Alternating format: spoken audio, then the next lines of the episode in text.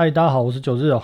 那今天呢，呃，因为最近几天哦，平日来讲都比较忙哦，就是忙于工作的事情。那另外呢，因为有时候晚上哦，也要准备一些有关于个股的一些报告，或者要去上电视的节目的资料，所以一直都没有时间研究这个 OBS 的软体哦，怎么弄哦。那当然，如果有一些呃认识呃九日的听众朋友，也许在最近的电视上面哦，有看到我的这个呃上节目的一些呃影片或内容啊。那当然里面大概我记得最近去了几次哦，大概都是在讲说通膨升级哦跟美股的关系。那最近的一集节目，礼拜五、礼拜六的哦，礼拜六回播的这个主要是在讲呃房地产跟所谓的呃。升降息的一个关系哦，或股市的一个关系。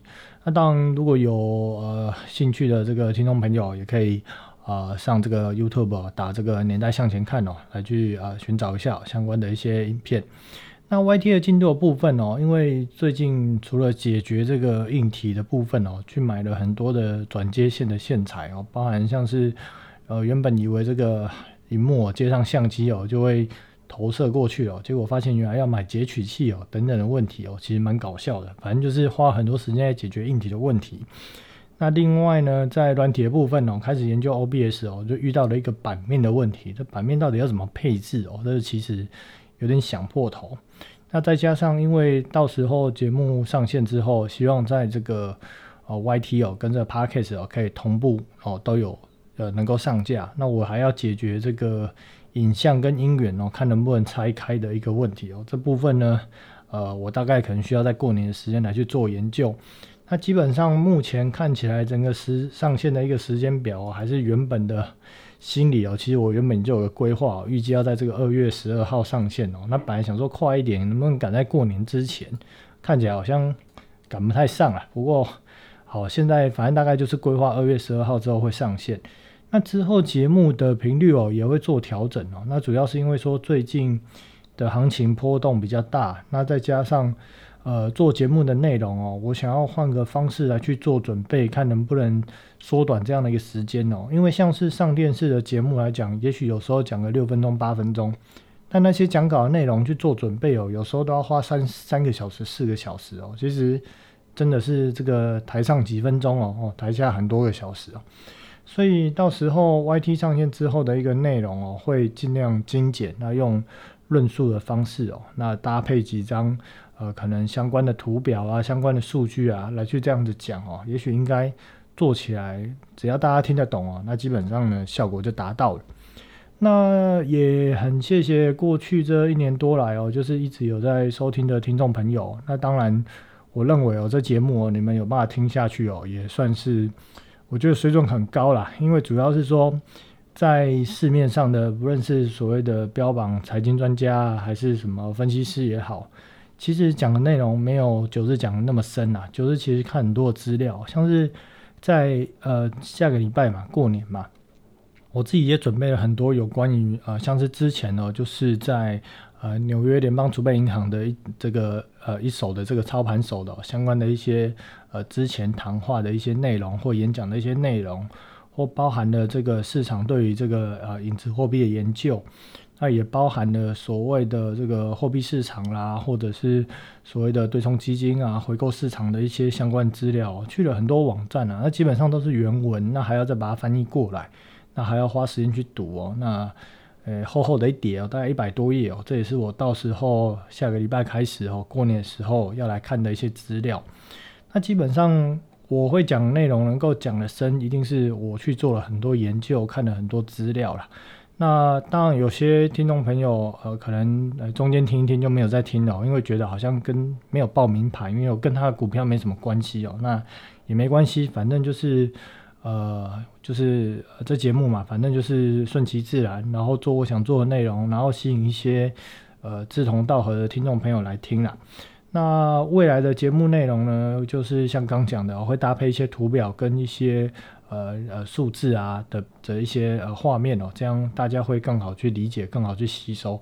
那当然，毕竟 Podcast 的一个呃听众的一个量哦，没有来的 YT 来的大。那也希望说之后用开始用 YT 哦，再加上 Podcast 哦，可以吸引更多的人，或者是有机会可以帮助到更多的人哦。好，那接下来就进入本周的一个内容哦。那过去两个礼拜呢，美股是杀声隆隆哦。那像标普五百哦，大概修正了高点下来修正了十二趴，那道琼十 percent，那是达克十七 percent，那费半更惨哦，已经跌破两成哦，达到所谓的一般讲什么呃牛呃牛市转熊市超过二十 percent 这样的一个修正哦。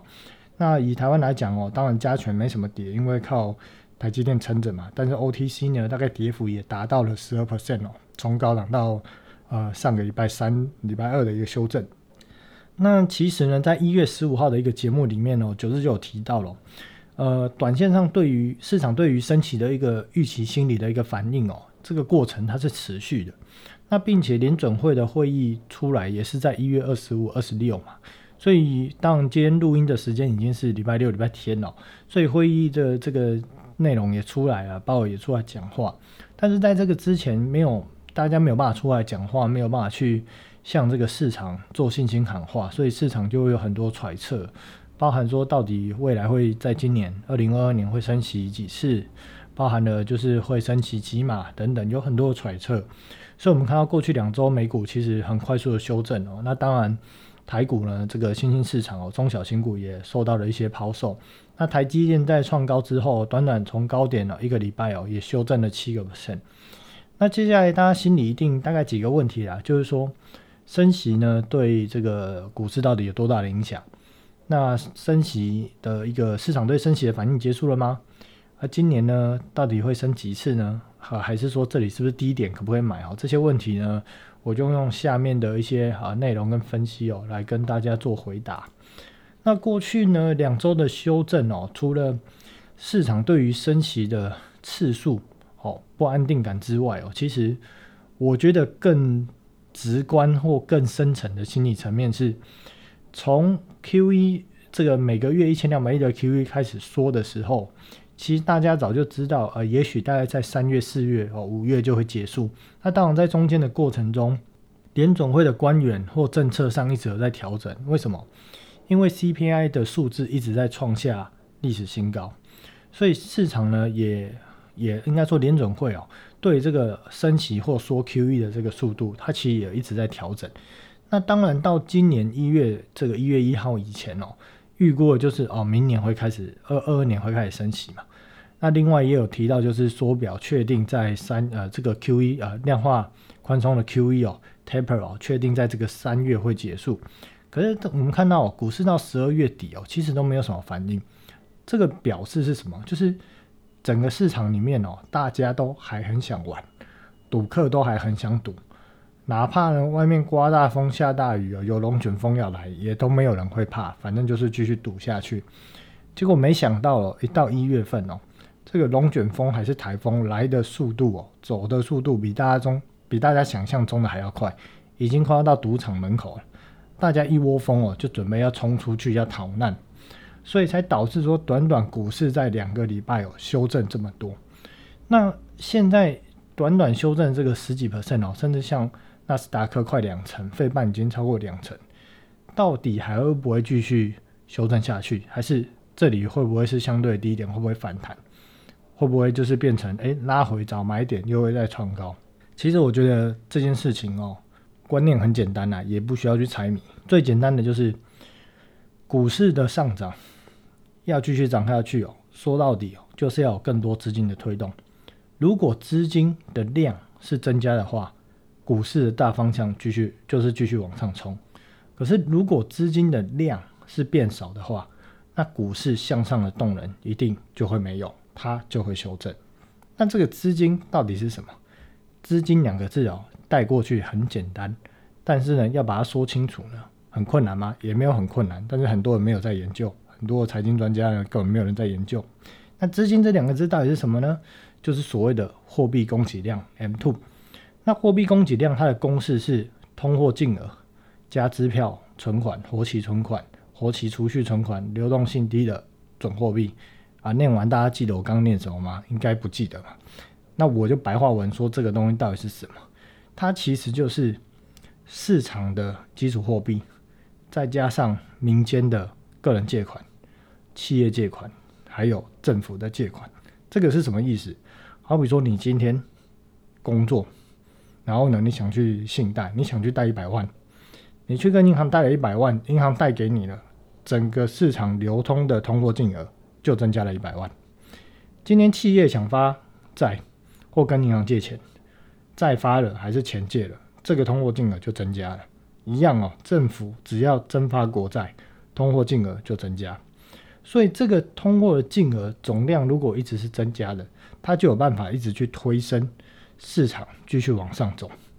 那这个到底有没有办法持续去增加？它取决于什么？当然取决于利率，因为不论是政府借钱，不论是个人借钱、企业借钱，利率越高，它的成本越高，它就不呃不愿意或没有办法借那么多。但利率越低，他们就能够借的越多。那甚至哦，从二零零八年开始哦，美国的联准会哦，连利率这件事情也都不用考虑了，他就直接开联准会的印钞机，直接印。我今天财政部发多少钱，我联准会呢发多少的债，联总会我就想办法能够吃我就吃下来，直接创造所谓的基础货币。大家刚刚还记得吗？刚讲说 M two 等于基础货币，白话文哦，基础货币加上。民间的借款加上政府的借款，所以呢，从零八年之后，连基础货币都可以创造。那其实 Q E 这件事情讲白了就是财政赤字的货币化。像美国成立就立国到现在有大概两百四十几年，前面的两百三十年哦，在二零零八年金融海啸之前哦，联总会的资产负债表才只有九千亿美金。结果后来因为所谓的金融海啸。联总会开始量化宽松哦，只花了五年的时间，这个资产负债表就从九千亿变成四点五兆。那后来呢，叶伦哦，就是在二零一一五年、一六年哦，开始哦要来去做一个缩表。那到二零一九年的八月哦，联准会的资产负债表降到三点七兆的时候，美国的回购市场就炸了。为什么？大家觉得很困惑，因为。当然，看这三点七兆不是这样子看哦，在我们在这个之前节目或者在 FB 都有讲，市场的余额到底足不足够，我们要去看所谓的银行放在联准会户头上面的超额准备金。当时超额准备金哦，我印象中降到应该还有一点四兆的时候，回购市场就炸了，表示什么？市场的利率一喷出去的时候，假设你是银行，虽然利率越高，你越有赚头。可是利率跳得太快，上升的太快，表示什么？表示市场出事了，所以银行根本不敢把钱借给回购市场那一票玩家。另外一个问题是，当市场在解杠杆，什么叫解杠杆？就是说，他可能用一千万哦做一亿的事情，这个我们待会再更详细的描述。他用一千万做一亿的事情，他真的要解杠杆的时候，市场根本没有这么多现金啊，要怎么解杠杆？根本解不了，所以利率就暴冲。所以呢，当时哦，就是因为出现这个事情，所以没办法，联总会只好回过头来继续去挹注回购市场，并且重启量化宽松，Q E 又开始。那到这个二零零八年之前哦，我们除了透过看联总会的资产负债表之外，我们再去看财政部的美国发行的这个国债哦，在二零零八年金融海啸之前哦，美国的国债是十兆，可是到现在呢，已经大概接近三十兆。真的很离谱啊！短短的十二年、十三年，美国的国债发行量增加百分之两百，增加两倍。那呢，也是因为这样子呢，所以其实 M two 的总量一直在增加。根据统计哦，全球三大央行在二零零八年底的时候，M two 是二十六兆，现在呢是四十八兆。这是不包含所谓的中国政府哦，因为全球三大央行指的是日本、欧盟、美国。所以，在这个资金总量 M two 飞快的增加之下，它必然造成通货膨胀，因为钱变得更没有价值，物价它一定会高涨，所以呢，通膨就会起来。那如果以民间而言哦，最大的一个创造借款的来源就是什么？就是房房地产。这概念是什么？我们去想哦，可能在二零零八年有一间房子，它可能才一千万。一千万呢？今天建商他盖了一间房子，它的成本啊，包含了它的这个土地成本、建筑成本啊、人事成本、广告成本，巴拉哈不啷当的这样子，也许大概在七百万，然后呢，他卖给你一千万，他赚三百万。时隔十几年之后，现在一样的平数的房子，因为各种成本涨价，一间他卖你三千万，但它的成本是多少呢？它依然成本它会控制在七成到六成多，因为它要维持固定的利率百分比，所以它的成本是两千万，可是呢，它赚你一千万。呃，刚还记得吗？一千万的房子他卖给你是赚三百万，现在三千万的房子卖给你，他是赚一千万。他赚的钱变得更多了，可是呢，他都讲说我赚的没有特别多，为什么？因为他都是用所谓的固定利润，他就是要赚三十趴的利润，但实则实质的净额那个实质的那个量啊，它是增加的。那民众借的钱也是越来越多。我以前一千万的房子，我自己出两成，贷八成，我借八百万。我现在三千万的房子，我贷八成，我要借两千四百万。这样子 M two 怎么可能不会快速的增加？所以呢，对民间而言，最大创造出来这个 M two 增加的这个数量啊，就是来自于房地产。那如果以政府而言哦，就是透过类似联总会的 QE 哦，这个创造出来，以及财政部大举发债，这个创造出来的 M two 供给量又是最为大众。因此，货币的总量在过去数十年来哦一直上升，每一次的房市低点跟股市的低点就会一直往上变。这是因为长期的通货膨胀所造成。那在两千年哦，两千年行情的回落是因为科技泡沫。那因为当时网络兴起，那很多公司只要提到说它跟做网络有关的，就好比现在只要讲到元宇宙，根本不知道元宇宙到底是什么东西。你只要讲到元宇宙，大家就去买。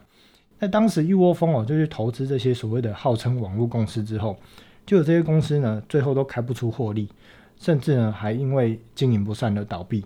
那这些钱就就凭空蒸发嘛？为什么？因为比方说你去买一档股票好了，就这间公司说它是呃网络公司，它是元宇宙，就我最后这这一涨这间公司它股价跌了五十趴，你的钱平白无故蒸发了百分之五十，结果公司呢可能经营不善也倒闭了，你的钱凭空的蒸发了，结果在那间公司工作的员工，他们也莫名其妙的就就失业了，那你的钱蒸发了，这些人的。工作又又失业了，请问这样子来讲，对于实体经济的消费力道难道不会减少吗？一定会减少的嘛。所以呢，两千年的一个科技泡沫也导致了实体经济的衰退。那到二零零八年的时候呢，又来了，这一次实体经济又衰退，但是这一次的衰退不是因为企业的经营不善，是来自于金融市场的冲击。那金融市场的冲击大家就知道嘛，反正就是美国人去买房子。买房子之后，他就有一个所谓的借款借据，银行呢就把这个借款借据呢，像是这些房地美、房利美，他就把它包装成 MBS，然后卖给其他的银行，卖给其他的呃投行。那像现在哦更爽哦，根本不需要找买家哦，卖给联准会就好。然后这些呢银行投行哦，再把这些东西哦再包装成衍生性的金融商品哦，包装成什么担保债券凭证哦 CDO，然后再卖给一般不知情的人，或者是所谓的一些。养老机构等等，那后来是怎么报的？后来就是因为借这些房贷人还不出来，MBM 房贷还不出来，这些借借据就变成垃圾嘛，MBMS 就变垃圾，MBMS 变垃圾，这些 CDO 当然也变成垃圾，所以大家就争相要抛售这些垃圾，看能不能换一些钱回来。当这些东西被抛售了之后，呃，这些所谓的一个投行啊或基金公司，它要弥补亏损，还是投资人要赎回，他就只好再去其他的二级市场，包含了所谓的一个股票市场，去抛售他的资产，以换取现金，所以最终就导致连股票市场都崩崩盘。那当然，这么多人失业，这么多人投入到金融市场钱都变成币值，变成炮灰泡沫之下，实体经济一定受到影响。那在二零零八年之后，联准会呢？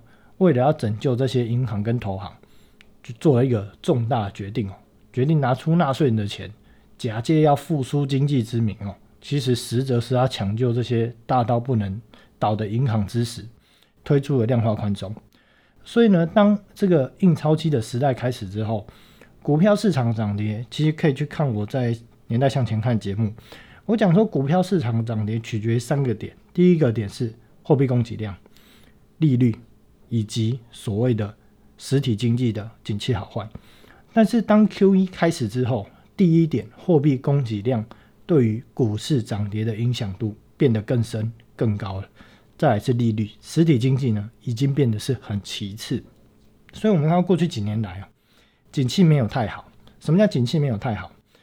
过去二零一一年到二零二一年，S M P 五百指数的上涨从一千五百点涨到四千五百点，里面百分之四十一是靠着企业发行公司债去做它的股票回购，把流通在外的分母变小，美化它的 E P S 所推动。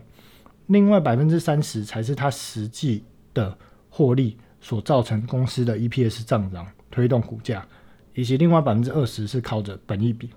所以表示什么？表示里面接近百分之六十的回购跟所谓的本益比的调整，这是虚的。这百分之六十是虚的。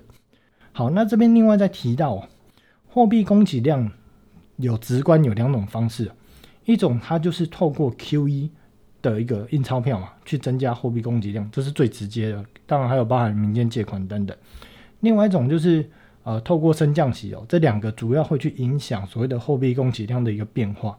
那一般实体经济而言，当然就是民众跟企业的借款能力越高，它能够借更多钱，对于货币供给量的供给就越多。那对于政府来讲呢，就是它可以发更多的国债，或它有本事可以当印钞机，货币供给量就会增加。但是还有一个东西不在这两个里面，它叫做所谓的影子银行。影子银行的货币供给量到底是什么？这概念哦，我相信哦，在大家在其他的地方，大家也找不到答案。我这边直接跟大家解释，什么叫做影子银行的货币供给量。假设今天有一间基对冲基金的公司，它募集到一亿的资金，它会去做什么？它会把这个一亿的资金哦，先去买美国的国债，买了一亿的国债，再把这个一亿的国债去回购市场抵押，它可能抵押给银行说：“诶，我这国债抵押给你，我跟你借九千八百万。”哦，他因为这个折价百分之两趴嘛，他可以借到九千八百万，他再把九千八百万呢，再拿去买国债，再抵押，再拿到九千六百万的现金，把这九千六百万再拿去买国债，再去回购市场抵押，再拿到九千四百万的现金，这样子重复做十次的话，他就可以把一亿的资金变成八点九亿，接近九亿哦。手上呢，他可以同时持有八点二兆的国债现货。哎，大家不要忘了。他是把东西拿去抵押，可是这个国债的波动的输赢依然是在这些对冲基金的身上哦，不是在他的这个债权人的身上哦，是在他的身上。所以他同时持有八兆呃八亿多的国债现货，同时又有七千多万的现金，这时候他就可以干嘛？他在用这个七千万的现金去国债的期货市场做国债期货跟现货中间的价差套利策略。这只是其中一种套利策略哦，还有很多的套利策略，好比说长短债的套利策略等等哦，这玩法非常的多。还有什么像是风险评价型基金，这玩法很多。我只是举例其中一个，就是做国债的期现货价差套利策略。表示通它就是用一亿的现金玩接近九亿的游戏，那中间这个这个所谓的多出来的这个接近八亿的这个钱，这个就是影子货币。那当然这个钱哦，它是需要利息的。好比说现在的利率是零到。零点一五 percent 不等，但是如果联总会开始升息的话，这个利率就会往上垫了，它可能变成零点二五到零点五不等，那他们借的成本就会提高，提高之后呢，他们就会开始降低他们的杠杆规模。那如果要降低开杠杆的规模，他们势必要抛售国债现货，所以这也是为什么我们看到现在的这个国债现货市场会出现卖压。那其实九日去查了很多研料机构，大家在算这个影子。银行这个规模大到底有多大？那我目前看起来，在这个金融稳定委员会哦 （FSB） 的这个分析的数据哦是比较合理。目前全世界的影子银行哦，或者这些影子货币的规模，大概在六十兆美金左右。那其中美国大概占了十八兆。那这其实也就是为什么九日在二零二一年的五月那一集二十三号那节目哦，我就一直跟大家说。拜登推出新的发票啊，新的这个发钞票的方案之后，美元指数在年初没有破低，债券价格又开始盘跌，我们就会知道国债的大方向就是下跌的趋势。那美元呢，基本上就是底部成型，就要开始涨。所以看到过去一年来国债的价格就是一直跌，美元呢就是慢慢的一路坚挺的盘涨上去。那我们看到在这个二一年的九月下旬哦，美国国债进入了一个主跌段，为什么？因为大家知道 Q E 要结束。那光在二零二零年哦，美国的财政部发行的美债哦，联准会就买了百分之五十三。那二零二一年呢，想也知道联准会也是最大的买家。那现在联总会不买债了，现在头号玩家不买债了。那美国财政部现在发债的规模太大了。刚讲了，在二零零八年美国国债的规模是十兆，现在是三十兆。这中间这些资金呢，再到期了，然后又要发新的这样的一个过程。美国的这些一级交易商哦，根本没有办法有那么多资金去吞吐这么大的国债。那现在一级玩家财政部又不买了。那难道是银行要去一级交易商要去吃这些债吗？还是市场最大的玩家对冲基金要去吃这些债？不可能嘛！所以我们就会看到债券价格没没有人要，这些债没有人要，一级交易商也吃不下，所以就看到债券的价格一直跌，一直跌，一直跌。因为联总会不玩了，那到底谁要玩？规模那么大，市场根本就吃不下，所以债券价格跌到这里止跌了吗？我跟大家讲，还没，还会继续跌。因为呢，真正的升息根本还没开始，真正的缩表也都还没有开始。那目前来讲哦，明知道通膨很严重哦，那利率也也会开始调整，所以利率一升，债券价格利率就要升，债券价格利率升，就表示债券价，哎，债券的值利率一升哦，表示债券价格就是往下走，所以未来的债券的价格还没有落地，它还会继续往下走。那我这边就回答说。大家刚刚提到的这些问题啊，到底升息会不会什么影响等等哦？我认为升息的反应结束了吗？这件事情我认为还没。过去两三周美股跌势只是刚开始，那主要是因为市场不止对冲基金哦，还有很多投资者或投资银行的经理人哦，过去几个月其实就是不见黄河心不死那现在只是刚好大家集中一起在砍这些股票而已。那另外我们看到前几天的这个收法利率哦。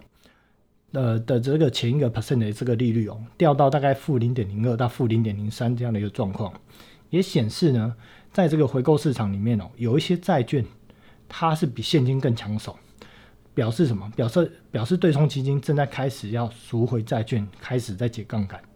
但是真正的凶残的哦，会是在三月份升息之后，实质的利率冲击，收发利率哦，全部都要开始往上拉。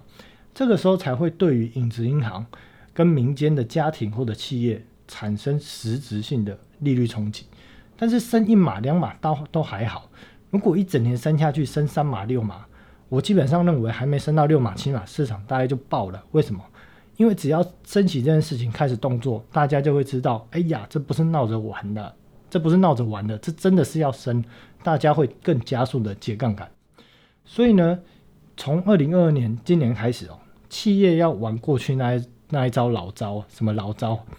拿着低利率去跟市场啊，发行公司在跟市场借钱，借到钱跑去买自己公司的股票，这一招所谓的回购股票，在二零二二年这个总量哦会大幅的下滑，因为发行公司债的成本增加了，再加上如果股价下跌之下，如果没有办法继续美化 EPS，实体经济呢又受到高通膨、消费力道缩减。那散户投资的股票又套牢之下，整个实体经济的一个消费力道，它一定是下滑的更快，那就表示企业的 EPS 获利会更加难看。所以我认为今年到底升三次、五次、七次、几次哦，这个呢当然重要，但它已经不是重点。重点是现在美股刚刚回档，这个十到二十 percent 哦，只是刚开始，这个是反映的是市场对于。钱变少了，担忧，但是实质的利率冲击影子银行跟民间的借款还没有真正开始。那根据德意志银行的推算哦，大概每升起一码，等于向市场抽走五千亿到六千亿的活水。但是这个五千亿、六千亿到底有多少是从影子银行抽走，有多少是从民间的借款导致呃产生影响，这个很难分析。但是可以确定的就是就是说，联总会哦，如果不只是升起哦，如果还要缩表的话，这个一缩表肯定是对实体的金融市场的流动性产生直接性的冲击。那根据这个礼拜五哦最新公告的资料来看哦，财政部的 TGA 的账户哦，已经从十二月十五号的最低点五百八十二亿回升到现在六千三百九十六亿。同时呢，银行存备储存在这个联准会的超额准备金也从十二月八号的四点二兆下滑到三点八兆。大概下降五千亿，然后同时我们看到财政部的这个 TGA 账户回升五千八百亿，而在隔夜逆回购使用量维持稳定在一点六兆左右。那这回隔夜逆回购使用量，九日早在前几集的节目就已经分析过。我说这个池子里面的钱哦，都是不愿意承担风险的所谓的货币型基金，所以基本上他们知道债券的价格会继续跌，因为殖利率会继续升，所以他们根本不想去淌这浑水。没有人要去搞这些国债，没有人要去玩这些国债，这些钱是要保本的钱。所以呢，他们呢就是宁可躲在这个隔夜逆回购的铺尔里面。赚取每年零点零五 percent 的利息，那当然有些不符合联准会交易对手的这些投资公司哦，他们只好去买一个月期的政府公债，所以我们也会看到为什么短期内一个月期的国库券时不时利率就会跌破隔夜逆回购的这个地板利率零点零五，跌到只差零点零四，也是这个原因。这就是显示很多的资金正在从长端所谓的长债。涌向短债、短端的债来去做避险，因为中长期的债券价格一直在下跌。那另外也观察到所谓的呃这个呃 CBO 商业票据市场，这个商业票据市场的市场的余额规模已经连续十四个礼拜下滑，从十月中旬二十几号的一点一八兆，到现在只剩下一点零二兆，表示整个企业透过商业票据借到钱的困难度或利率。一直在拉升。那这边要做个总结哦，最近美股跟台股哦，美股在美国开始要升息跟缩表之下，资金呢，全地球上的资金哦，必然会从新兴市场加速回到所谓的美国。所以我们看到最近什么国家爆了？韩国，我们就打开韩国那个日 K 哦，简直只能用惨不忍睹来形容。台股呢，我这边就不讲太多，因为黑手很讨厌讲。有人讲说台股不好，只能讲好，所以不能讲不好，所以我就不讲台股，大家自己去延伸，自己去思考。我就讲呃美股部分哦，那当然了，外资占台股市场市值的五十六兆里面哦，大概有百分之四十三哦是外资所持有，外资所持有的市值大概接近二十四兆。那外资到底卖不卖呢？卖不卖呢？我不知道，大家去猜哦。那我就讲美股，美股的部分哦，短期上面哦。呃，拉回就是从高档修正百分之十到百分之二十，我认为这只是刚开始，过程中呢，纵使有比较大的一个上涨哦，都是以反弹的角度来看哦，我建议是以这样来看，真正主跌段还没有出来，主要是因为利率的拉升，对影子银行跟民间家庭还有企业，它会产生实质性的利率冲击，这件事情三月还没到之前，都还没有产生实质的利率冲击。那更别提说缩表这件事情哦，它肯定对于金融市场的流动性会造成直接的杀伤力。所以呢，过完年之后，我还是建议哦，操作就是空手，不然就是找标的或指数来空。那另外呢，在呃这个股市哦，如果真的我我认为啊，美股的修正哦，应该从高点修正，大概可能应该有机会达到一半的水准啊，它就是直接打对折，修正一半。